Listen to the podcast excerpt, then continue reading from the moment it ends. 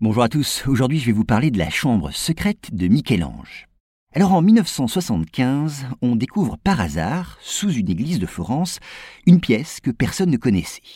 Et sur les murs s'étalent des dessins qui font tout de suite penser à la manière de Michel-Ange. Eh bien, le célèbre artiste se serait en effet réfugié dans cette chambre secrète pour échapper à la vengeance des Médicis. Vous allez voir. Ainsi, les historiens pensent qu'en 1530, Michel-Ange se serait caché dans une cave située sous la chapelle de la basilique San Lorenzo, l'église des Médicis. Et il faut dire qu'il avait des raisons de crainte pour sa vie.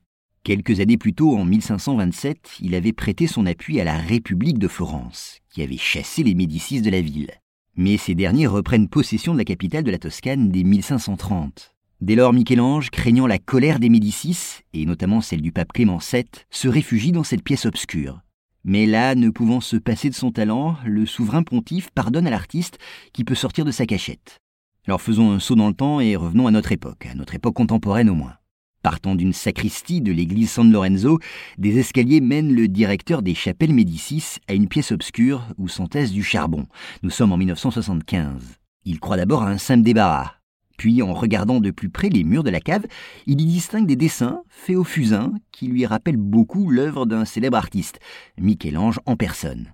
Alors, après avoir enlevé le plâtre et la saleté qui recouvre les murs, les visiteurs découvrent des esquisses qui évoquent de manière frappante d'autres dessins ou statues de la main du maître. Mais il faut dire aussi, tous les spécialistes n'attribuent pas la paternité de tous ces dessins à Michel-Ange.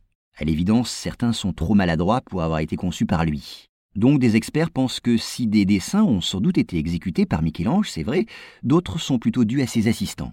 En effet, tous ont travaillé à la construction de la sacristie au-dessous de laquelle se trouve la chambre secrète. Mais malheureusement, ce n'est pas le public qui pourra trancher cette question, puisque pour préserver les œuvres, il n'est pas autorisé à la visiter.